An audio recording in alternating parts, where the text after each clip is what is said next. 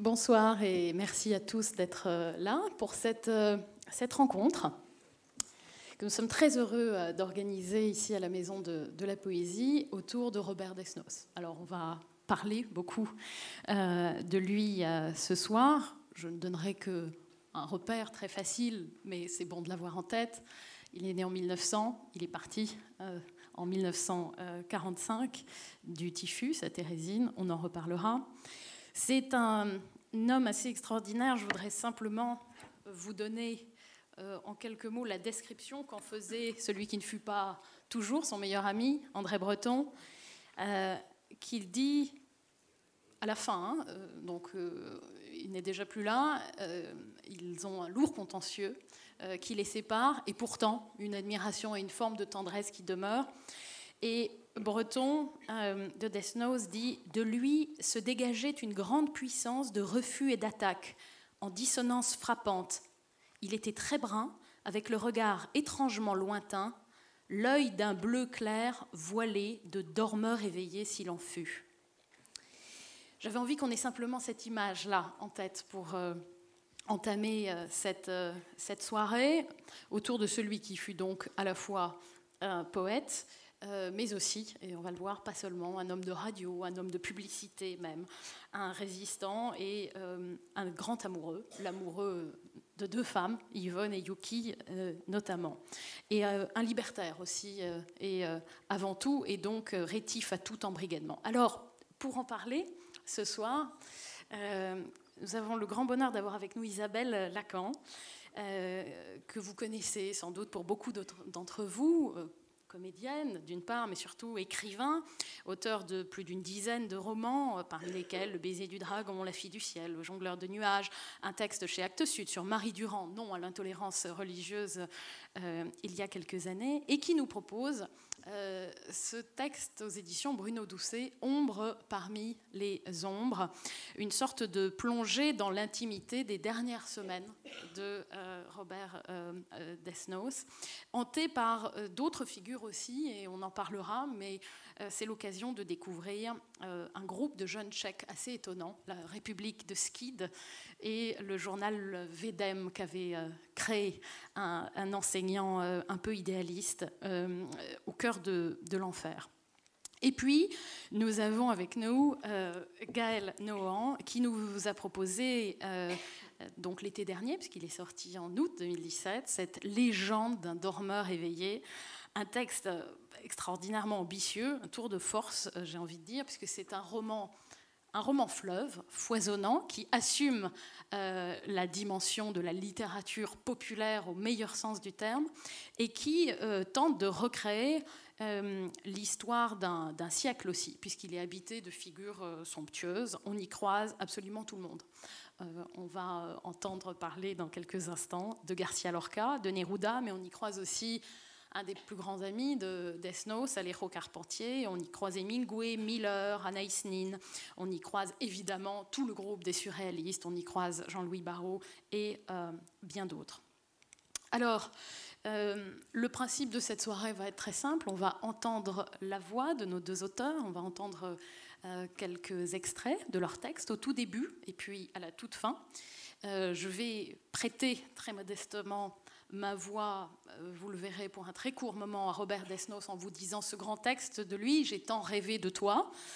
Texte un peu particulier, puisqu'en fait, il est extrait euh, de Corps et Biens, publié en 1926, mais euh, on a cru pendant un moment qu'en fait, euh, il avait été euh, rédigé euh, au dernier jour ou dans les derniers jours à Thérésine parce qu'un journal tchèque, lorsqu'il annoncera la mort de Robert Desnos, dira on a retrouvé sur lui tel poème, un petit peu réécrit, et ce texte sera retraduit du tchèque en français. Donc le, traducteur ne le reconnaîtra pas initialement pour ce qu'il était, c'est-à-dire en fait le texte de 1926, et il est en fait assez improbable que Desnos ait pu écrire quoi que ce soit dans l'état où il était à Thérésine, mais en fait il y a une forme, une manière de légende là-dedans, et donc euh, je vous dirais au début, le texte de Corps et bien, a à la toute fin cette strophe, euh, cette strophe réinventée euh, par, par la magie de, de, de ses lecteurs quelque part. Alors, euh, la rencontre va durer à peu, près, une heure, et puis vous aurez l'occasion ensuite euh, d'échanger de manière un petit peu plus informelle, pour ceux qui le souhaiteraient, avec nos deux auteurs qui se prêteront au jeu des, euh, dédicaces et des signatures à l'extérieur autour d'un verre, verre amical. Je vous propose donc, si vous le voulez bien, de commencer peut-être par entrer dans l'univers de Death Note dans ces années fastes avec elle. Alors, le passage que je vais vous lire, en fait, se passe en 1935 et Robert Desnos est allé à Madrid, il est invité par Pablo Neruda et Garcia Lorca va traverser le pays pour venir le rencontrer. On est donc euh, dans un restaurant madrilène et euh, ils vont discuter l'un avec l'autre. Quand je vois ce qui se passe dans le monde, poursuit Federico avec gravité, je me demande pourquoi j'écris. À quoi ça sert? Une pièce de théâtre n'arrête pas les balles, un poème ne retient pas le bras d'un assassin. Pourtant, le travail est une forme de protestation. En tant que tel, il a un sens. Alors je continue à écrire. La preuve que ton œuvre est utile, c'est que tu as autant d'admirateurs que d'ennemis répond Pablo Neruda. Tes ennemis, nous les connaissons. Ils te détestent parce que tu débusques ce qu'ils essayent de cacher et que tu amènes le théâtre jusque dans les coins les plus reculés de l'Espagne. La baraka a permis à quantité de gens de découvrir un monde qui leur était fermé. Or, l'intérêt de la droite catholique est que ces gens restent dans l'ignorance et continuent à croire que le Moyen Âge dans lequel on les maintient est l'unique horizon. Toute œuvre d'art porte une vision du monde, observe Robert, que cette discussion passionne, même si les traducteurs peinent à en suivre le rythme. Les despotes entendent imposer la leur, et nous leur opposons une multiplicité de regards et de points de vue qui leur est odieuse. Pour eux, il ne peut y avoir qu'une seule vérité, qui devient catéchisme. La culture est un enjeu, quand on permet à ceux qui en sont exclus d'accéder à l'art et à la connaissance, on sème une graine de liberté qui peut les soustraire à la toute-puissance des tyrans. Federico écoute la traduction en hochant la tête, un grand sourire aux lèvres. Il serre le bras de Robert et une même émotion les traverse, les relie. Quand j'écris, je pense à ma mère qui lisait Hernani au domestique dans la cuisine de notre maison de Fuente Vaqueros, répond-il, et sa voix vibre d'une tendresse nostalgique. Je revois leur visage bouleversé, l'attention avec laquelle ils écoutaient chaque mot qu'elle prononçait. Je n'écris pas mes pièces de théâtre pour le parterre ou pour les loges. J'écris pour le paradis. Je donne la parole à ceux qui se taisent, à ceux qu'on fait taire. Ici, en Espagne, le silence est une tombe. On y enterre les sentiments interdits, les espérances éteintes. Robert pense à Antonin Artaud qui veut réveiller les spectateurs, ouvrir les portes des théâtres, à Prévert et au groupe Octobre qui se produisent dans la rue sur des estrades de fortune, à Jean-Louis Barrault qui cherche un nouveau langage théâtral et transporte une salle prête à le mettre en pièces. Il songe à ses premiers poèmes surréalistes. À l'époque, il lui importait de trouver sa voix. Il ne se souciait pas d'être accessible. Ces dernières années, il s'est mis à écrire pour ceux dont on fait peu de cas et dont la mort efface le souvenir, ceux qui ignorent leurs propres désirs, qui ne savent pas de quoi ils pourraient bien rêver. Le fracas du monde est entré dans sa poésie et l'a bousculé, abattant les murs de son souffle. Sa trajectoire libertaire a gagné en force en s'ouvrant à une fraternité possible. Les jours suivants, Robert et Federico ne se quittent pas. Federico lui raconte qu'on lui demande toujours de définir sa poésie, ce dont il est incapable. Il ignore ce qu'elle est, d'où elle vient. Elle vit dans la rue, elle est la lueur de mystère au cœur de toute chose. Pour autant, elle n'a rien d'une abstraction, d'un concept intellectuel. Robert lui répond que la poésie est éphémère comme la vie. Elle passe et traverse ceux qui savent la percevoir.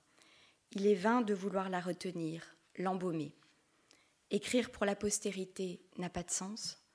Ce qui importe, c'est de savoir capter l'essence d'un instant, une émotion qui ne soit pas factice. Au mois de mai de l'année dernière, dit Federico d'une voix sourde, mon ami Ignacio, qui était le plus, le plus grand torero de notre temps, est redescendu dans l'arène sept ans après avoir pris sa retraite.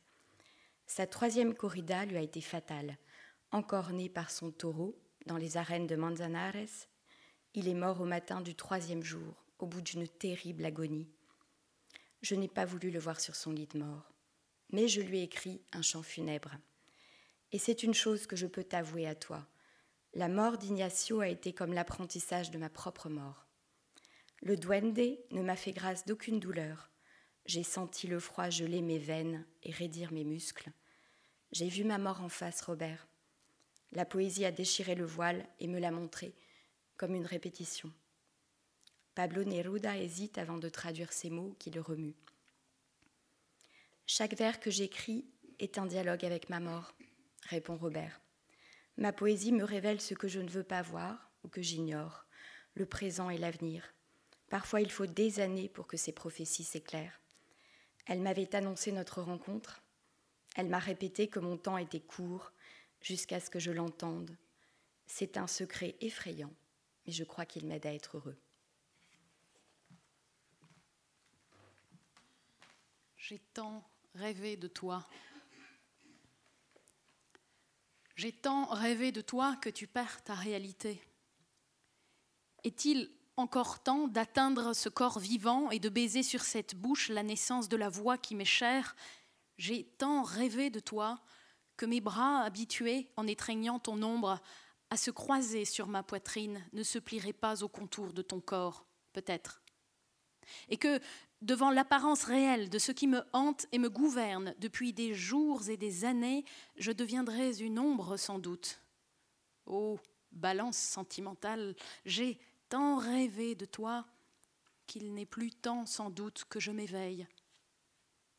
Je dors debout, le corps exposé à toutes les apparences de la vie et de l'amour, et toi, la seule qui compte aujourd'hui pour moi, je pourrais moins toucher ton front et tes lèvres que les premières lèvres et le premier front venu. J'ai tant rêvé de toi, tant marcher, parler, coucher avec ton fantôme qu'il ne me reste plus peut-être, et pourtant, qu'à être fantôme parmi les fantômes, et plus ombre cent fois que l'ombre qui se promène et se promènera allègrement sur le cadran solaire de ta vie. Ombre parmi les ombres. Isabelle, si tu veux bien.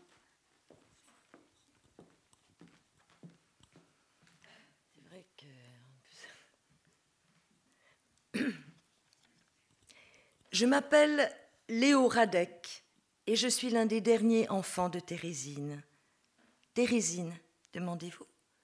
Mais oui, fouillez votre mémoire, souvenez-vous, cette petite ville tchèque que les Allemands transformèrent en camp et baptisèrent Theresienstadt.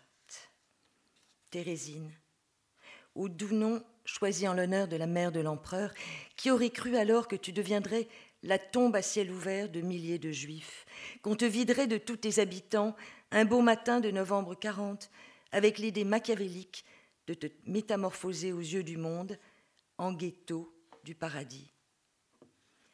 Par quel hasard objectif es-tu arrivé à Thérésine, toi qui n'étais ni juif, ni communiste, affaibli, exsangue, au terme de cette marche interminable, décidée trois semaines plus tôt par les nazis, dans leur souci d'évacuer les camps et d'effacer derrière eux les traces de leur ignominie, au fur et à mesure que les Alliés s'en rapprochaient. Toi, à bout de souffle, au bout de ton destin. Au milieu des prés humides, bordés par la ligne sombre d'une forêt de conifères, le mur d'enceinte d'une ville fortifiée, échoué au bout du bout d'une voie ferrée, tel un énorme paquebot rouillé.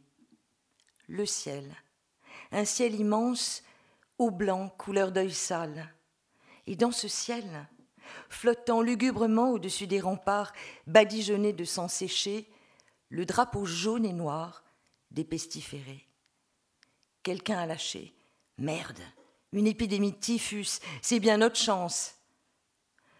Dodelinant sur sa charrette de foin, pas même d'angoisse quand les boches ont fini par y hisser ceux qui ne parvenaient plus à avancer, trop faible pour garder la tête relevée, Desnos sourit. Les couleurs de ce drapeau lui rappellent étrangement et joyeusement une étoffe, oui, une petite robe jaune et noire de Yuki. Un de ces chiffons de soie, comme elle disait. Et soudain, il en visualise parfaitement l'ourlet, virevoltant sur les mollets ronds et dorés de celle qui deviendra sa femme. Ah, cette fichue virée en Bourgogne, avec l'ami Fujita, son époux d'alors, la frange de jet du peintre japonais et son rire plein de dents, et surtout ce verre, ce verre partout, odorant, entêtant, et Yuki, ivre de verre éclaissé, qui tient absolument à retirer ses bas, fleurs jaunes et noires, dansant dans l'herbe mouillée. Un souvenir si gai, si vivifiant qu'il confère à la nouvelle étape de son interminable chemin de croix un parfum étrangement familier et saugrenu, au milieu de cette brique sinistre cernant cette drôle de ville de garnison et sa perspective ininterrompue de caserne de style espagnol. Mais pourquoi diable ressent-il, devant ces façades badigeonnées d'ocre sale, cette impression de de déjà-vu? D'autant qu'à cette sensation dérangeante se superpose une certitude. Cette étape de Thérésine signe la fin du voyage. Il le sent, il le sait. La force toute bête avec laquelle cette évidence lui empoigne le cœur ne tromperait quiconque. Et remonte du fond des âges ces vers clôturant le poème qu'il a intitulé La peste, il n'y a pas deux ans. Jamais lune ni soleil ne roulèrent si loin de la terre. Jamais l'air de nuit ne fut si opaque et si lourd. Je pèse sur ma porte qui résiste. Elle s'ouvre enfin. Son battant claque contre le mur et tandis que le pas s'éloigne, je déchiffre sur une affiche jaune les lettres noires du mot peste.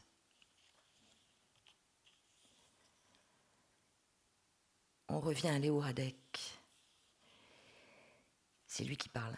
Tout à mon excitation, je quitte mon poste et sors du bâtiment 4 où j'ai été affecté par l'équipe du docteur Prochatska, un ancien détenu de la prison m'accueille un ersatz de soleil qui, malgré sa pâleur ridicule, réussit à me faire cligner des yeux.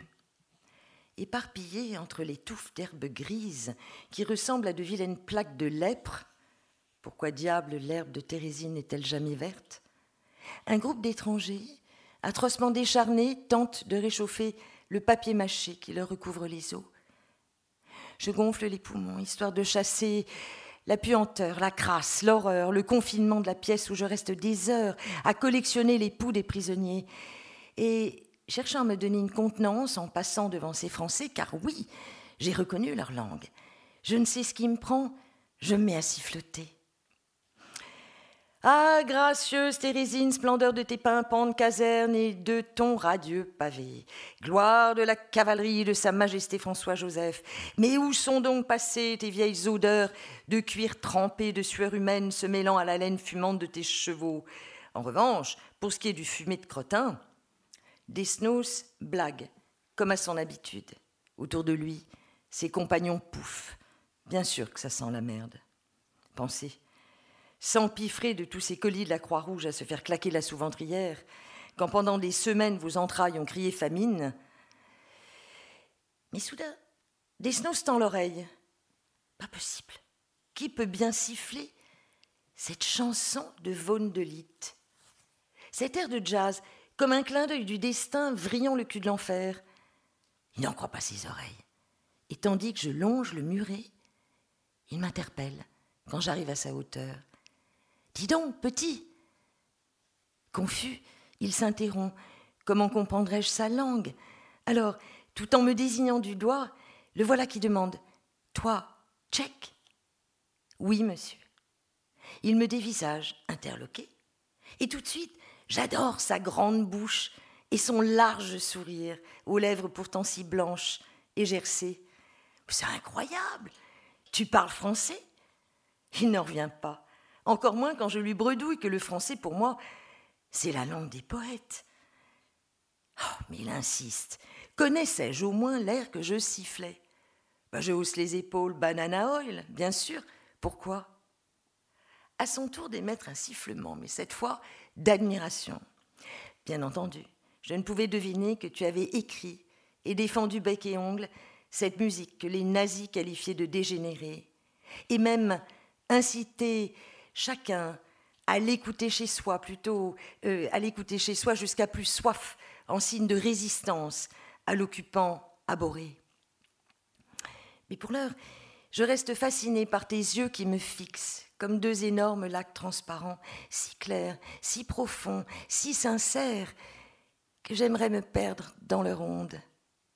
Te raconter qu'ici, dans ce ghetto, qui vit passer tant d'artistes, de musiciens, de peintres, de metteurs en scène de théâtre, aux côtés de scientifiques et d'écrivains de renom, et où furent composées tant d'œuvres musicales, nous avions même un petit orchestre de jazz, les ghettos swingers. Pourtant, la raison pour laquelle les Boches consentaient à fermer les yeux sur ces activités qui nous étaient, à nous, juifs, formellement interdites, tenait toujours du mystère. Du moins, je n'aurais eu l'audace d'imaginer que leur perversité allait jusqu'à s'esclaffer en disant qu'ils dansent les youpins, qu'ils fassent donc joujou, on verra bien qui rira le dernier. Tu m'as demandé mon nom et j'ai répondu Radek, Léo Radek. Tu t'es alors enquis de savoir si j'étais juif. J'ai ri. Bien sûr qu'ici nous l'étions tous. Thérésine, vous vous souvenez? La ville promise par Hitler à ses sujets juifs. Sauf que pour nous, ceux du protectorat de Bohême et de Moravie, la destination était obligatoire. La ville forte se présente comme une étoile à six branches. L'ignoriez-vous?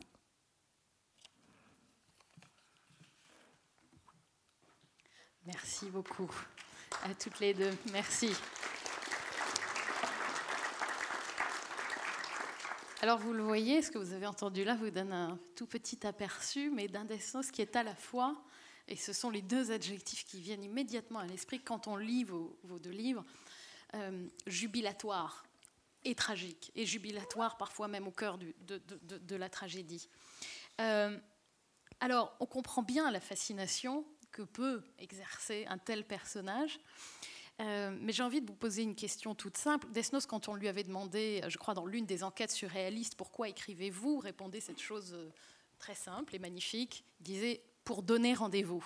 Il vous a visiblement donné rendez-vous. Il y a une forme de miracle qui relèverait peut-être de ce qu'il appelait le hasard objectif, avoir vos deux livres sortir à quelques mois d'intervalle et être si complémentaires d'une certaine manière. Ça, c'est un avis très personnel et subjectif, mais je crois qu'on y retrouve, quand on les lit l'un après l'autre, à peu de distance, au fond, la même figure, le même Desnos. En tout cas, il n'y a aucune contradiction, bien au contraire. Il y a des angles d'attaque, des approches qui sont très différentes, mais on voit bien que la figure qui les hante euh, est la même. Alors, la question que j'aimerais euh, tout simplement vous poser, l'une après l'autre, c'est euh, de quelle manière vous a-t-il donné rendez-vous et qu'est-ce qui fait qu'un jour vous vous êtes dit je vais travailler et travailler longtemps parce que c'est euh, on l'imagine euh, pour atteindre à, cette, euh, à cette évidence là un long travail vous vous êtes dit voilà c'est autour de lui et avec lui d'une certaine façon que pendant ces quelques mois ou quelques années je, je vais vivre. Gaëlle peut-être? Alors moi c'est un rendez-vous qui remonte à l'adolescence pour moi puisque c'est à 16 ans que j'ai rencontré Desnos, sa poésie. Et c'est vraiment une poésie qui m'a rencontrée et qui ne m'a plus quittée. Donc, euh, et je, n'en ai qu'un exemple. C'est le seul poète euh, avec lequel j'ai cette relation. et très forte, au point que j'avais l'impression de déjà le connaître très bien, alors que je ne savais à peu près rien de sa vie euh, avant d'avoir le projet d'écrire un roman sur sa vie. Donc, mais je ne l'ai pas découvert, je, le connaissais déjà bien à travers sa, poésie.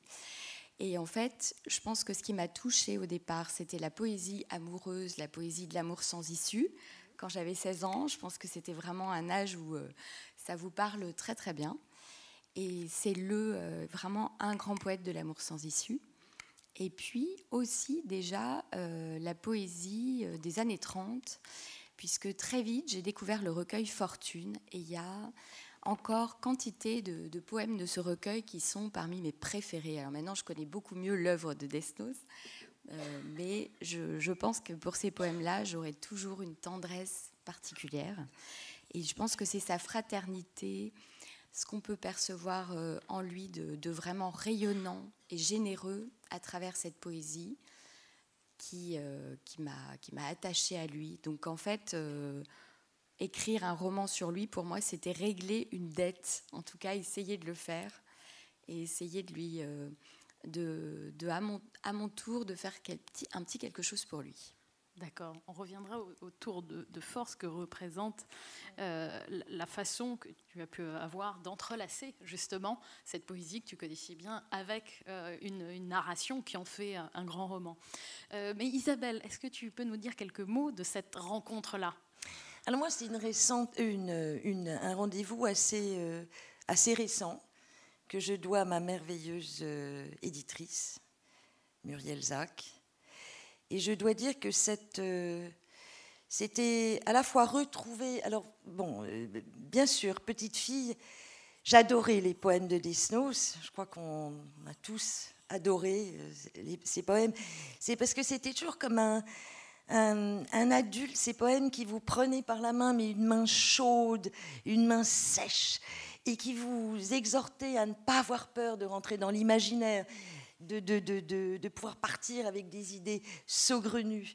Euh, et, voilà, c'est ce, cette sensation que je garde. Et par la suite, bien sûr, les poèmes euh, de son engagement. Euh, oui, qui, qui, qui m'ont marqué quand j'avais, quand j'étais adolescente, bien, bien sûr.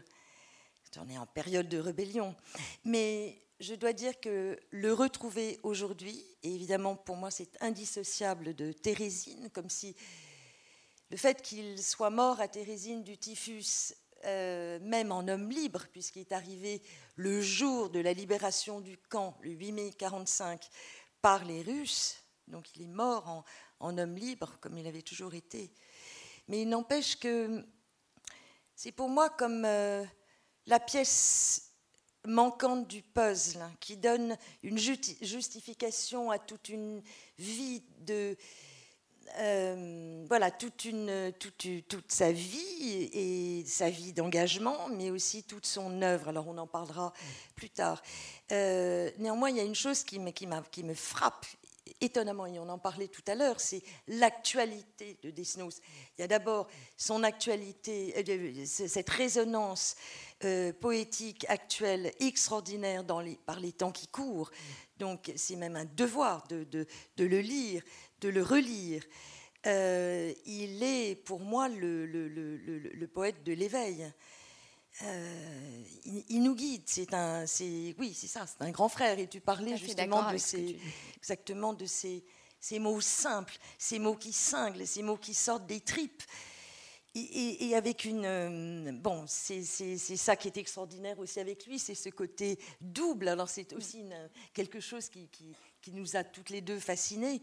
Euh, c'est qu'à la fois, il peut être. Euh, c'est son éclectisme, c'est cette façon de faire le grand écart entre cette exigence dans sa poésie, cette sophistication, et à la fois euh, pouvoir écrire de façon vraiment euh, simple et pour, pour, le, oui, pour tout le monde, pour, pour, chacun de nous, mais aussi bien. voilà, avec cet amour du populaire qu'il avait. Et ça, c'est vraiment quelque chose qui me, qui me frappe. Et peut-être je pourrais dire que euh, ton livre exprime cette boulimie de vie absolument incroyable. Et c'est un livre solaire, c'est sa part solaire. Et Ombre parmi les ombres, bon, c'est un petit peu le titre. C'est cet autre aspect qui, moi, me tourne, tourne boulet. Il y a euh, juste un vers, pardon, je suis mhm. un peu longue, qui m'a qui beaucoup troublée. C'est quand il dit quelque chose comme euh, euh, J'ai. Marie-Claire Dumas, vous allez me dire. Non, j'ai pris pour habitude de rire aux éclats aux funérailles qui me servent de personnage, de, pardon, de paysage. Hein. Voilà, c'est ça. Je, je répète, j'ai pris pour habitude de rire aux éclats des funérailles qui me servent de paysage. C'est écrit, je crois, en 24 ou en 27. Cette période où il est très obsédé par la mort. et la tragédie. Il est médiocre. Inextricable. Oui, oui, oui, exactement. Et, on le trouve, et ça, je trouve que ça le résume vraiment, ce rire aux éclats.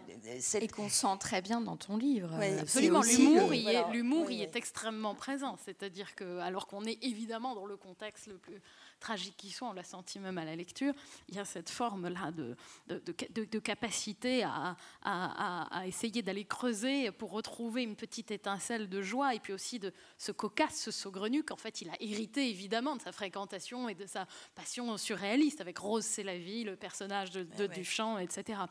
Euh, mais il y a euh, justement une forme d'audace euh, très forte dans vos deux livres, celle de se dire, eh bien, je vais réinventer, je vais, alors pas parce que en fait, tout est vrai ou presque, enfin, euh, le dire, les faits euh, sont là, mais de se dire, j'ose la forme romanesque, j'ose prêter ma voix, parce qu'évidemment, on n'a pas d'enregistrement de cette époque, on n'a pas de, bande magnétique, on ne sait pas exactement, et pourtant, vous allez toutes les deux nous rendre un Desnos extrêmement incarné. Alors, comment, euh, question pour Gaël, on, ose se lancer dans pareille aventure euh, et se dire je vais retracer l'histoire du siècle, je vais raconter alors et faire parler pas seulement Desnos parce que effectivement tu fais parler aussi, on l'a entendu, Lorca, Neruda, tous les autres que j'ai cités, Breton, c'est pas facile de faire parler euh, Breton, surtout dans le, contexte qu'on connaît extrêmement compliqué d'inimitié entre Desnos et les surréalistes, Desnos étant beaucoup trop libre sans doute pour être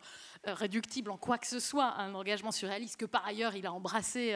Euh, avec passion. Très avec passion. Bon, donc comment, comment est-ce que tu en viens à te dire, je vais oser la forme romanesque? Après tout, tu aurais pu aussi, on peut l'imaginer, euh, te lancer dans quelque chose qui aurait été de l'ordre de l'essai, par exemple, et qui aurait été une manière aussi de payer cette dette. Alors d'abord, en termes d'essai ou de biographie, il existait déjà, euh, il en existait d'excellents. Donc déjà, ça existait. Et je ne pense pas qu'il y avait un manque particulier là. Ensuite, par contre, ce qui me paraissait manquer, c'était un travail de plus, plus populaire, qui, en fait, moi, je voulais présenter euh, Robert Desnos à plein de gens qui ne le connaissaient pas. Et il me semblait que la forme romanesque, c'était la meilleure pour le faire, parce que parce qu'il y a une identification qui se fait, et que donc je savais que je pouvais présenter Robert Desnos comme j'aurais présenté n'importe quel personnage, et euh, qu'il y a cette magie du roman qui vous attache à un inconnu, et qui fait que lorsque vous vivez avec lui, sur 300, 400 ou 500 pages comme là, et après vous le quittez euh, vraiment en pleurant. Voilà. Et moi, c'est ce que je voulais. Je voulais que les gens euh, rencontrent Robert Desnos et qu'ils soient absolument déchirés de le quitter, et que le seul remède à, cette, euh, à ce déchirement, ça soit de se dire ouf, il me reste sa poésie. Je vais donc le garder un peu. Voilà. Mm. Donc ça, euh, ça c'était très clair dans ma tête. Et pour arriver à ça, j'étais obligée de prendre toutes les libertés nécessaires euh, à la fiction pour que euh, par la fiction, justement, on puisse rejoindre une vérité, une sorte de vérité de Robert Desnos et de ses amis, alors qui est une vérité possible, qui est, j'espère, la plus vraisemblable possible, mais qui est aussi la mienne. donc voilà. Donc en effet, il faut beaucoup d'audace et c'est je pense que je l'aurais pas. D'inconscience. Alors, moi, j'avais pas l'inconscience parce que je, ça, a été une angoisse terrible pour moi, ça, de la peur de les trahir, la peur de trahir Desnos, la peur de trahir euh, n'importe lequel des personnages de ce livre. Mais, euh, mais en même temps, je pense surtout que c'est vraiment parce que je l'aime. Et donc, en fait, c'est euh, l'amour qui m'a donné cette audace. Je pense que si je l'avais un peu moins aimé, j'aurais reculé devant l'ampleur de ce défi. Alors Isabelle, il y a une, hésitation presque un peu différente qu'on sentirait chez toi. C'est celle entre la forme poétique, parce que ce texte a lui-même une forme. C'est un roman, c'est très clairement un roman, mais c'est un roman qui fonctionne aussi par vignettes, par, euh, par élan, par des textes qui, pour certains d'entre eux, sont de fait des poèmes, des poèmes en prose, comme d'ailleurs Desnos a pu en écrire. Mais euh, comment, comment tu fais ce, comment tu fais ce, ce, choix-là d'aller vers le roman et d'aller surtout vers un roman centré sur ces dernières semaines, c'est-à-dire les plus difficiles au fond à, affronter? Alors, par rapport à la forme, c'est vrai que c'est très intimidant. Euh, on se dit, est-ce que j'ai le droit? Très intimidant d'aborder en plus les, la, dernière période de Desnos. Je pense que il fallait trouver, il fallait que je trouve le, la petite mélodie. Et je pense que dans ce cas, c'est le fond finalement qui a, qui, qui, a fait surgir la forme. Euh, en hommage à un pareil poète, bon, il fallait trouver la petite mm. musique. Et forcément, le, style euh, voilà, est, venu de façon mm. plus poétique. Et puis, à force de s'imprégner de sa, de sa poésie, de ses vers, et puis c'est un puissant fond, parce que plus on est dedans et plus on découvre. Et, bon, enfin, c'est pas, pas vous que je le dirai, notamment personnes qui sont là, mais euh, voilà. Alors, l'autre chose qui est importante, c'est Thérésine. Pourquoi Thérésine? Et tout à l'heure, j'ai dit que c'était comme la, pour moi la pièce du, du, puzzle, la dernière pièce du puzzle qui justifie euh, voilà, toute une existence et de, de, de, combat. Et de... Il y a des choses quand même assez étranges. Dans le petit passage que j'ai lu, parle du jazz. Et c'est vrai que c'était une des passions, des mhm. nombreuses passions parmi toutes les passions de Desnos, la musique. Et puis, il ne faut pas oublier que Thérésine, qui était, alors il faut dire en quelques mots, c'est un camp de transit, c'est un camp de transit un peu spécial, parce que c'était surtout un camp qui a servi, c'était une espèce de monstrueuse, euh, comment dire, un, un, leurre. Alors, tout d'abord, c'était un camp qui a été euh, euh, voilà, on a ordonné, donc il est euh, au nord de Prague, et on a ordonné aux Juifs de Bohème-Moravie de tous se diriger vers cet endroit, vers Thérésine, qu'on avait donc vidé de ses habitants, en leur disant vous allez fonder une sorte de colonie juive. En réalité, c'était euh, un, camp de transit, et à partir de là, ils partaient pour Treblinka ou pour Auschwitz. Mais très vite, euh, ce camp de Thérésine a servi pour les nazis à regrouper un petit peu tous leurs prominentes Alors d'abord, les médaillés de la Première Guerre euh, juive, qui étaient un peu gênants. Euh, si on découvrait que, bon, voilà, ils avaient disparu. C'était beaucoup plus facile de dire, voilà, ils sont à Thérésine. Euh, tous les artistes les plus connus, les, gens notoires, des scientifiques, bon, toute cette intelligentsia absolument formidable. Et donc, c'est un endroit ou euh, sorte de Babel du désespoir finalement, Babel des arts, où l'art, il y a une effervescence artistique extraordinaire. Et il y a une effervescence artistique aussi au sein de la jeunesse, puisque le Conseil des anciens avait décidé d'éduquer les jeunes non pour euh, la mort, mais pour la vie. en leur donnant cette une éducation de skid extraordinaire. On la découvre dans ton livre. Alors tu as commencé à en parler tout à l'heure. Oui. Est-ce que Donc tu ces jeunes étaient euh, euh, justement vivaient un petit peu à l'écart de leurs parents dans le, dans, le, dans, le ghetto. Ils vivaient dans des pavillons un petit peu spéciaux pour eux, où on leur donnait non seulement une éducation normale pour que éventuellement après la guerre ils puissent être à la hauteur dans l'enseignement, mais aussi un enseignement artistique extraordinaire. Et ces jeunes, euh, notamment les plus doués du, pavillon du Heim numéro 1, euh, ont décidé de former, c'était pas l'initiative forcément du mmh. professeur, c'était leur initiative, c'était des gamins entre 11 ans et 14 ans, qui pour la plupart sont tous morts à Auschwitz, et qui avaient décidé de, de, de créer une petite république, la République de Skid, et en plus de créer un magazine VEDEM, un magazine clandestin. Et là où c'est extraordinaire, c'est quand on, on, regarde, on peut voir sur le, sur le net ce magazine bourré de caricatures, d'articles. Ils ne ménagent pas leurs mots, ils font des articles sur le ghetto. Mmh. Ils critiquent les adultes. Mmh. Euh, des, donc des dessins, des, des poèmes surtout. Mmh. Et des poèmes, ce sont les, la, c'est la République des petits poètes de, de Skid, des poèmes où il y a, ils ont cette hargne, alors ils se servent de la poésie comme une, des armes de résistance contre la douleur, contre le désespoir, avec ce mot extraordinaire. Ils disent, bien sûr que peut-être on va mourir, on le sait, on le sent, mais au moins nous allons euh, mourir pour que plus tard les gens se tiennent par la main, que toutes les races, toutes les religions puissent vivre ensemble. Et c'est bouleversant.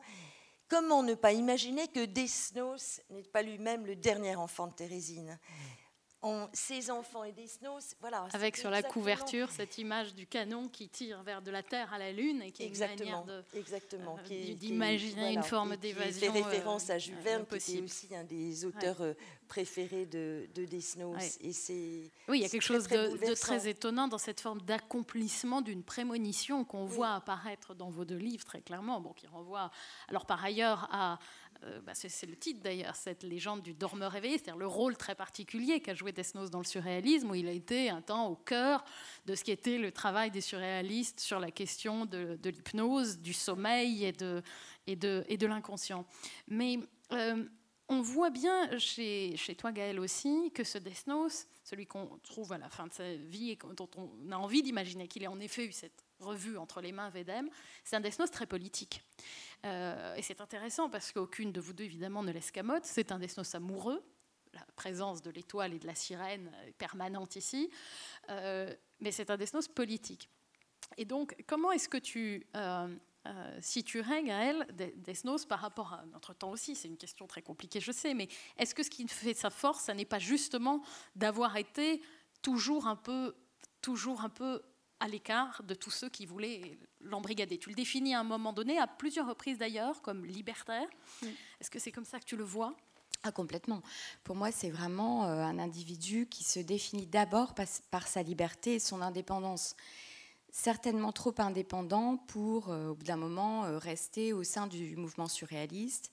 En tout cas, trop indépendant pour se faire dicter un certain nombre de, de prises de position. Et en fait, quand, euh, quand, André Breton voulait à un moment donné euh, espérer que les surréalistes s'engageraient au sein du, communisme, Desnos n'est pas du tout hostile à l'engagement, mais, mais simplement on ne le retrouvera pas dans un parti politique.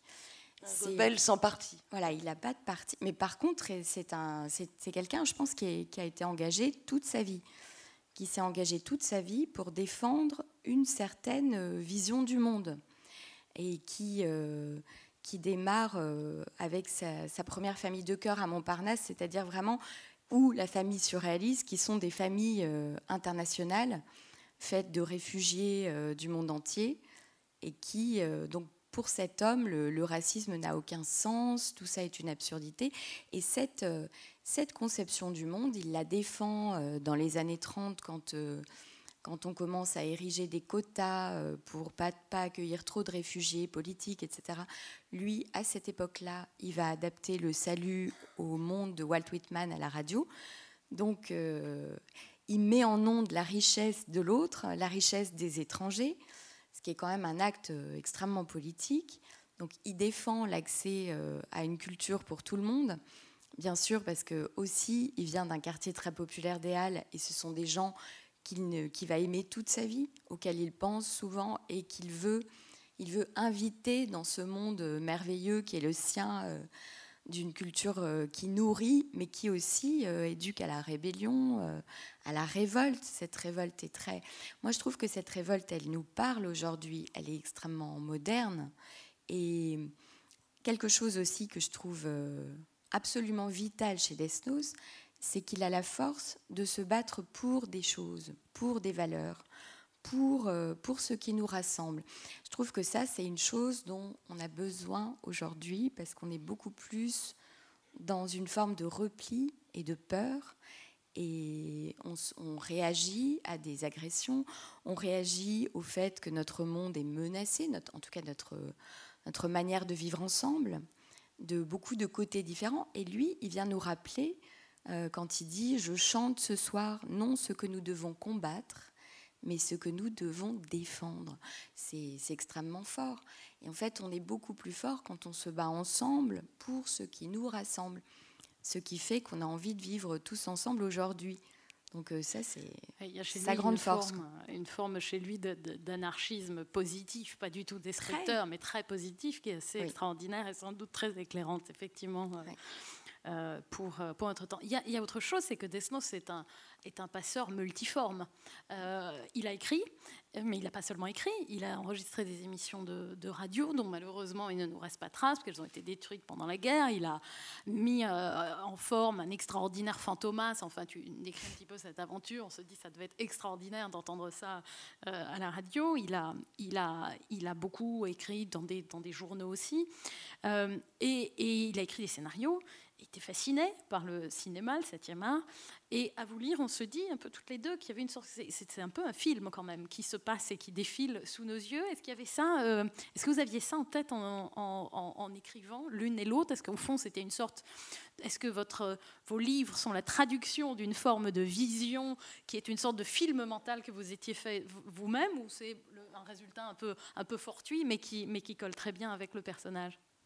Je crois que quand on écrit, on a toujours un petit film euh, dans la tête. Mais pour en venir à, à Desno, c'est vrai que c'est vrai que on parlait de boulimie tout à l'heure. Il est d'une curiosité de son temps qui est, qui est étonnante parce que finalement, euh, il expérimente, euh, par exemple, toutes ces émissions de radio, etc. C'est c'est des choses qui ont été totalement reprises. Il est très très précurseur. Il est, on a l'impression qu'il y a cette, cette c'est ça, c'est toujours cette espèce de, de, boulimie presque trépidante et, c'est un ogre qui souffre en même temps. Oui, c'est ça. C'est ce que j'allais dire. C'est l'impression que c'est toujours. Il y a une espèce de mélancolie, de choses très. Voilà, à la fois, il est capable des, des, des, des pires saillies, il, est, il est à, à se tendre de rire et voilà, il y a quelque chose de très et alors tout ça se joue dans ce rapport amoureux aussi, puisqu'en fait c'est le, il y a une forme de manque perpétuel chez lui. Euh, il a euh, follement aimé une première femme qui s'appelait Yvonne Georges, euh, celle qui sera pour lui l'étoile, qui va mourir de la tuberculose en réalité, et puis une autre, et qui est opiomane, et qui l'accompagne dans sa descente aux enfers, et dont il se souvient toujours, et on le voit bien, et ce sont les, les dernières semaines euh, et avec cette présence très très forte de l'étoile hein, dans, dans, ton livre Isabelle. Et puis il y a Yuki, cette forme de, renaissance, cette, qui est la femme de Fujita, exposition en ce moment, on en, parlait euh, tout à l'heure euh, au musée Mayol, mais c'est d'abord, elle est l'épouse de Fujita quand il la rencontre, et puis elle va devenir euh, clairement sa muse, mais en même temps une muse compliquée qui le repousse, qui a d'autres amants dont il ne se sentira jamais complètement aimé, et, Yuki occupe une place importante en réalité dans dans ton livre, Gaëlle, notamment parce qu'en fait, tu lui donnes la parole sur la dernière partie. Oui, parce que je trouvais ça important à un moment donné. Comme euh, j'envisageais ce roman comme une lettre d'amour à Robert Desnos, c'était impossible de ne pas intégrer son grand amour euh, dans, cette lettre d'amour. Et lui redonner une voix et une place vraiment importante qu'elle avait dans sa vie. Et c'est un personnage en plus qui est absolument fascinant parce que c'est quelqu'un qui est à la fois euh, d'une très grande liberté, mais qui a aussi des, peurs et des fragilités presque d'enfant, qui est euh, qui était qui est pas juste une, c'est pas euh, sois belle et tais-toi Yuki, elle est pas du tout, c'est un personnage. Voilà, elle est très provocatrice, elle est c'était aussi quelqu'un qui était qui avait un goût assez sûr en art, en littérature, qui lisait, qui euh, a une idée bien à elle de, ce qu'elle accepte et de ce qu'elle n'accepte pas des hommes, qui est une grande séductrice. Et en même temps, pour Desnos, c'est aussi une femme, comme il disait, à ma mesure, une femme à laquelle il pouvait se mesurer, toujours, et qui n'était jamais, jamais un acquis. Tout était toujours à reconquérir avec Yuki euh, d'un jour sur l'autre. C'est quelqu'un euh, qui est euh, voilà, qui, qui, ne, qui ne veut pas se donner, qui a beaucoup de mal, je pense, qui a très peur d'aimer. Et puis, euh, parce que aimer est certainement synonyme de perte pour elle, ce que c'est. Hein. Aimer, c'est être fragile euh, à travers les autres et, avoir tout à coup une part de soi qui, qui meurt avec eux. Et donc, c'est une chose qu'elle redoute profondément. Et malheureusement pour elle, euh, c'est exactement ce qui va lui arriver avec Desnos, c'est-à-dire euh, réaliser à quel point elle l'aime au moment où elle le perd précisément. Et donc il y a là aussi une forme de tragédie dans la vie de Yuki. Et en même temps, euh, c'est tellement beau le chemin que cette femme va faire vers Desnos à partir du jour où la Gestapo vient le chercher et on l'arrête et on lui enlève cet homme. Elle fait un chemin vers lui qui vraiment la, la, hisse complètement à la hauteur et de Desnos et de cette histoire d'amour. C'est, je trouve, c'est un personnage euh, bouleversant et magnifique, quoi. Me demander, il y a une scène où elle euh, offre le manteau de Desnos à Lucher, euh, un collaborateur qui va être fusillé. C'est réel c'est vrai? Voilà, C'était cette question. Non, non, c'est vrai. extraordinaire. C'est vrai. Elle va lui offrir ce, manteau. Oui, et je trouve ça très. Voilà, ça c'est typiquement une chose que j'aime beaucoup chez Yuki quelle est cette, euh, cette profonde loyauté, ce courage. C'est-à-dire que euh, Lucher est un homme euh, qu'ils ont connu quand ils étaient plus jeunes, à une époque où cet homme n'était pas encore un grand collabo, mais était quelqu'un qui était plutôt. qui avait des valeurs pacifistes et de gauche, et qui était ami avec les surréalistes et, pas très loin de, Desnos en, mhm. culturellement. Et donc tout à coup, il est tout seul dans sa prison, il est condamné à mort, tous ses amis l'ont lâché. Et en plus, euh, il est tuberculeux. Enfin bref, c'est vraiment l'image de la solitude et du désarroi. Et dans sa prison, presque personne vient le voir. Yuki vient le voir et elle lui apporte ce manteau. Et ça, c'est quand même. Euh, mm. elle répond au mal par le bien. C'est une question parce qu'il y a une interrogation qui traverse votre texte, hein, qui est très présente. Oui, mais c'est vraiment ce que Desnos aurait fait. Enfin, on a l'impression que il, dicte, euh, voilà, ou que complètement. En tout cas, c'est comme très en elle, lui donne quelque chose. Enfin, là encore, comme si les traces de Desnos, sa générosité continuait euh, à agir, y compris en France, alors que lui, pendant ce temps, est dans les camps. Et c'est euh, c'est magnifique. Enfin, que son manteau ait réchauffé les épaules d'un condamné à mort. Je pense que ça ne pouvait que lui plaire. Et, il aimante Desnos, ces personnages un peu improbables en réalité, puisque ce que tu imagines sur la toute fin, c'est qu'il ne meurt pas seul, justement.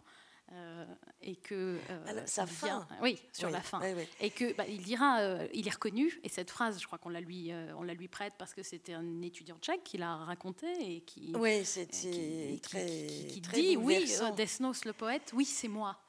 Et en réalité, complètement par hasard, alors que ce, ce jeune étudiant est un fou des surréalistes et a lu Nadja, et a vu la photo de Desnos, la, la fameuse photo où on le, voit dans un, dans un sommeil hypnotique, cette photo de Man Ouais, c'est étonnant ça pour. Euh, cette manière d'aimenter à la toute fin quelqu'un qui pourra l'accompagner. Et surtout, et surtout, on a l'impression que avec sa tellement immense et infinie tendresse pour l'humanité, euh, le, le, fait que Robert Desnos ne soit soudain plus un numéro, un matricule, un tatouage, puisqu'on le reconnaît.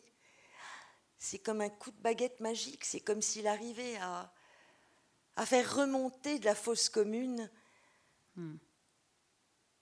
tant d'anonymes qui sont. C'est très. C'est extrêmement fort. Et, euh, ça, ça, lui va parce que c'est tellement lui.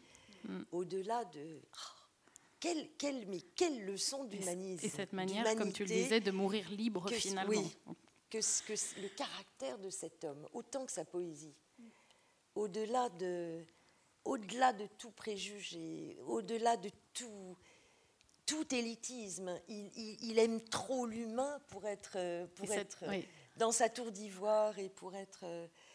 Donc c'est l'écriture, c'est le don de lui-même chaque fois. Jusqu'au bout. Jusqu'au bout. de ses forces. Alors justement, euh, pour euh, terminer cette conversation, avant de vous entendre euh, encore nous parler de lui et l'évoquer ou l'invoquer, parce qu'on a presque envie d'utiliser cette image pour, euh, pour Death Note.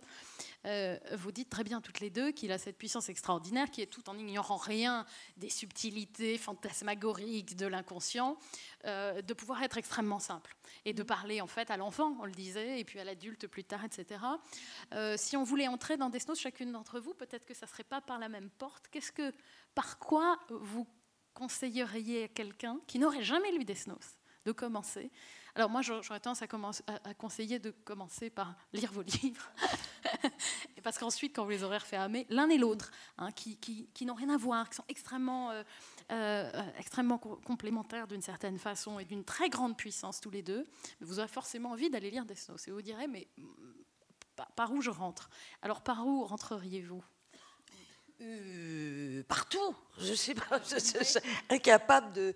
C'était si joli quand tu as, tu as parlé pendant tes, euh, au moment de tes 16 ans où tu hmm. étais dans l'amour de cette poésie, de l'amour justement. Alors on achète un volume et on l'ouvre au euh, hasard. Ça, ça peut être une vraie méthode du hasard objectif. Alors moi j'ai dit c'était plutôt voilà ces poèmes d'engagement. Donc tout est, possible et tout se complète. Et puis en plus, on a l'impression qu'il y a le, le, passé, le présent, le futur, tout ce, tout, toute sa vie se reflète, euh, ressurgit de ces, de ces vers. Avec ce côté médiumnique, ces, visions, mais aussi des tas de choses. Il, mm. écrit sur sa vie. Mm. Euh, y compris quand il invente des personnages fous comme le corsaire sanglot. Je ne sais pas, euh, tu, vas me dire, peut-être je me trompe, mais il me semble que. Alors, il a écrit aussi ce, des romans, mais il a écrit ce roman qui s'appelle Extraordinaire roman sur euh, euh, l'addiction à l'opium, ah qui s'appelle Le vin étiré. Et il, y a un personnage qui s'appelle Don Linger, ou qui est, qui est, le personnage d'ouvrier, mmh. ou de plombier même, qui tombe follement amoureux de la Barbara, qui est finalement Yvonne, son premier amour, son amour opiumane. Bon. Euh, eh bien, par hasard, il me semble que c'est dans Sire Amour. Peut-être je me trompe, mais enfin, bah, vous le trouverez, vous le chercherez. Ah il y a deux vers où il parle d'un ouvrier. Alors, on, se doute bien qu'il est dans une situation où euh, il parle de cet amour, et cet amour qui est regardé mmh. par un homme euh, populaire, visiblement un, travailleur euh, euh, manuel qui rend du mhm. travail dans un café. Et on sent sa jalousie. Mhm. Et je me suis fait tout un cinéma. Je me suis dit, ah, mais si ça se trouve. Parce que quand on écrit, c'est ça, on a des petits, des petits détails qui reviennent. Et, et, voilà, ça suffit parfois pour lancer un personnage de roman, etc., etc., Donc on peut y entrer par n'importe quel bout. Je pense qu'il y a un très très beau euh, quarto des œuvres complètes oui. qui est une merveille parce que vous trouvez non seulement, vous pouvez vous promener dans la poésie de Desnos en allant des jeux de mots de Rose c'est la vie d'Encore et bien jusqu'à la poésie lyrique de À la mystérieuse qui est magnifique ou alors allez vous promener un peu euh, dans, dans mon, je crois un de mes recueils préférés moi c'est Fortune avec les, les 400 coups, etc., tous ces poèmes des années 30. Et surtout, vous allez trouver aussi les lettres de déportation de Desnos qui sont absolument magnifique, des, des, articles, la mhm. complainte de Fantomas. En fait, c'est vrai que quand on, quand on a le plaisir de s'être promené vraiment un peu partout dans l'œuvre de Destos, euh, on a envie que, que d'offrir tout, en fait. Moi, je trouve. Et que finalement, selon les humeurs, euh, vous avez envie de lire un petit peu euh, une poésie. Il y a des, des, des, poèmes très humoristiques, voilà, ou très euh, vengeurs, ou très sombres. la poésie engagée. mais bon, il y, a des, il y a des jours, on n'a pas forcément envie de lire quelque chose d'aussi grave. Voilà, donc c'est, un peu comme ça. Là, vous pouvez picorer, aller à droite, à gauche, selon vos humeurs. Ce qui est, c'est ça. Moi, je trouve que la poésie, c'est voilà, ça se, ça se lit au gré aussi de son, de son humeur du jour, de, son, de son, ce dont on a besoin ce jour-là aussi. Je crois que vous nous avez bien convaincus.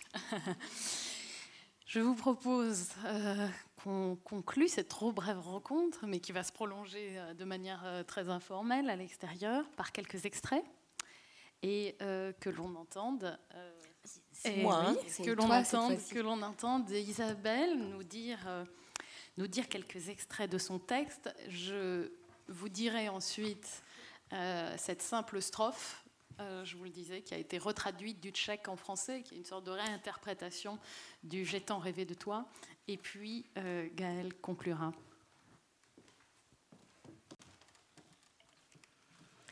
Ton état ne cesse d'empirer.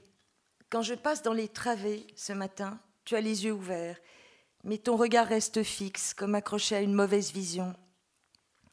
Tu te soulèves néanmoins sur ton bras, le tatoué, comme si tu avais senti ma présence bien avant que je n'arrive à ta hauteur. J'ai entendu le requiem de Verdi cette nuit, me souffles-tu alors.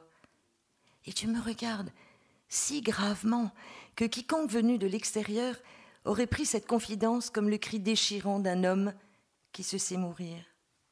Pourtant, et je le sens aussitôt d'intuition profonde, ce n'est qu'à ma modeste personne que tu t'adresses comme si tu devinais à quel point cette évocation, tout en renversant le cours du temps et la circulation des ondes, allait me bouleverser et sceller à jamais notre intimité. Les blouses sévères des infirmiers passent et repassent devant nous telle une armée d'esprits, comme si je ne connaissais pas le requiem de Verdi. Combien de fois, par exemple, avions-nous assisté aux répétitions du requiem de Verdi, en détaillant avec angoisse les membres du chœur et de l'orchestre qu'on ne cessait de remplacer au fur et à mesure que les transports vers l'Est décimaient ces derniers? Ce requiem, devenu le nôtre par la grâce du cynisme nazi, comme si les voix pures qui s'élevaient dans le ciel au-dessus de la caserne Magdalena chantaient déjà leur propre fin dans les chambres à gaz, demeure lié dans ma tête à la plus indicible des angoisses. Quand tu évoques son nom, je ne peux m'en empêcher. J'étire devant moi mes bras qui tremblent. Machinalement, je me mets à pianoter dans le vide, comme j'ai surpris ma mère le faire la veille de la visite des représentants de la Croix-Rouge, censés inspecter le camp à la demande des Alliés, voilà près d'un an je la revois encore à contre-jour, dans sa robe bleue froissée, à garde, contemplant de loin, très loin, ses mains frissonnant telles deux feuilles rouillées dans l'air du matin, comme si on les lui avait coupées. Comme si on les lui avait coupées. Pardon. Ma mère venait ce jour-là de recevoir l'ordre de remplacer l'un des pianistes du fameux requiem maudit. Et puis, soudain, pressé de me débarrasser de ce qui m'étouffe le cœur comme on arrache le col d'une chemise, voilà que ma langue s'affole, que je raconte détail après détail la suite des farments qui avaient ponctué cette drôle de période précédant la visite du comité de la Croix-Rouge en juin 44, jusqu'au tournage du film commandé au ghetto par la propagande nazie, dans le but démoniaque de montrer au reste du monde le paradis offert aux Juifs par Hitler. Comme si. Un mois auparavant, nous avions assisté à un départ de convoi intensifié, comme si malades et vieillards n'avaient plus le droit de citer au ghetto. Puis la rumeur avait couru que nous aurions désormais droit à triple ration, comme si les Allemands avaient par miracle décidé de nous engraisser. Et tout à coup, partout, dans le ghetto, ces terrassiers, ces charpentiers, ces peintres, ces menuisiers s'activant frénétiquement, tandis que la bourgade s'embellissait de parterres fleuris, que s'édifiait une bibliothèque, que se construisait à la hâte des bains publics, une librairie et que sais-je encore, un nouveau pavillon pour les enfants, et même une banque. Oui, une banque appelée pompeusement Banque du gouvernement autonome juif, pour nous, les Youpins, qui, dès notre arrivée, avions eu jusqu'à notre dernier copec confisqué. Inutile non plus de préciser que la pimpante coffee shop, au plus pur style viennois, s'élèverait bientôt du côté du quartier général de la garnison allemande, où les prisonniers se faisaient délicatement interroger, ni que les gâteaux et les brioches dont s'enorgueillirait sa vitrine ne serait destiné qu'aux figurants du film, le temps d'une prise, avec sous peine de schlag l'ordre express de mimer la gourmandise repue. Je m'étrangle. Les mots, ces mots qui restituent avec violence, ces images jamais racontées, m'arrachent la bouche, me labourent la gorge comme une volée de pierre qu'on m'aurait forcé à avaler. Tes yeux ne me quittent pas. J'y j'y lis plus que ma détresse. Pourtant, tu m'encourages à poursuivre, à aller jusqu'au bout du cauchemar. Un film, un film, répètes-tu de temps à autre. Est-ce possible? Et tu as l'air perdu. Un film, oui, censé montrer la journée type du juif le plus heureux sur terre, grâce à la magnanimité et à la munificence du Führer. Match de foot, atelier de couture bourdonnant, folle et trépidante session de jazz au Stadtkapelle et regardez comme il sautille, regardez-les se tortiller. Un film, un vrai, avec ses décors en trompe-l'œil, ses fausses échoppes où rien n'était vendu, son café musical où l'on ne pouvait pas boire de café, ses bains publics sans canalisation, sa banque aux faux clients et aux faux caissiers, et même ses dizaines de landaux tout neufs paradant sur la grande place au soleil, à défaut de ne jamais voir l'ombre d'un bébé. Se pourrait-il Se pourrait-il ne cesses-tu de répéter Et bouleversé, je me tais. Tu sembles tellement ailleurs. Pourquoi me suis-je allée Pourquoi me suis laissé aller alors que ton délire ne fait que s'accélérer. C'est à ce moment-là que tu reviens à toi, ou plus précisément que ton âme, échappée Dieu sait où, réintègre ton corps brusquement. Que tes yeux me fixent de leur eau pâle, un regard transparent, incandescent, un regard embrassant les arbres, les sources, la lumière, la nature dans toute sa magnificence et ses aléas, englobant les humains, tous les humains, la bonne ivrée comme la mauvaise graine, la terre entière, un regard d'une douleur extrême. Il y a longtemps, si longtemps, murmures-tu murmure alors Sais-tu que j'avais tout vu? Puis tu t'es tourné vers le mur. Le silence bourdonnait. Je crois bien que tu pleurais.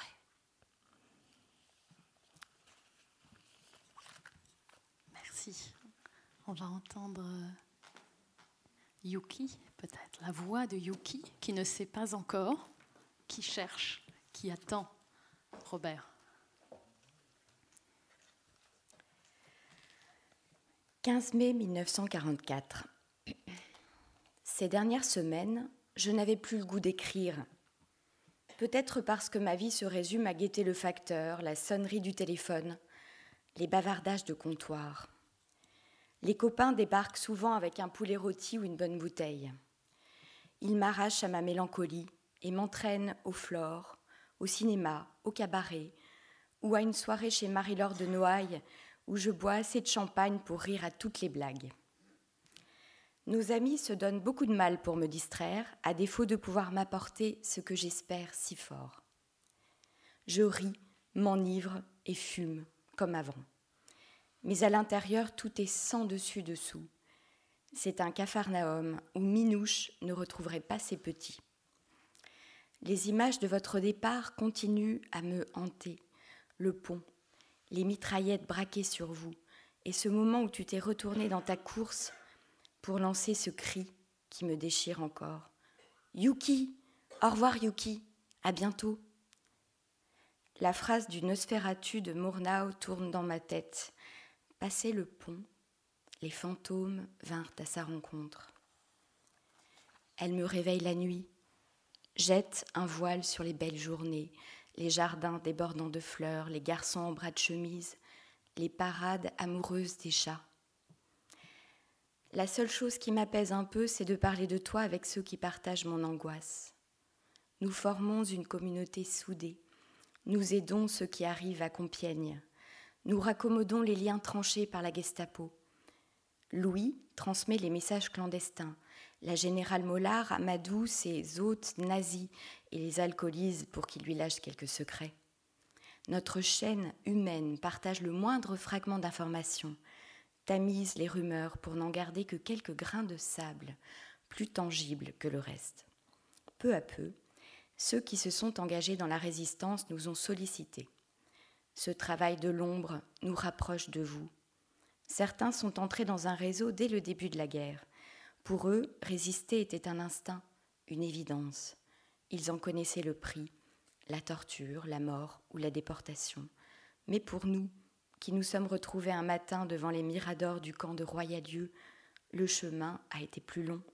Il nous a fallu ouvrir les yeux, accepter que ceux que nous aimions nous avaient caché une part d'eux-mêmes pour nous protéger.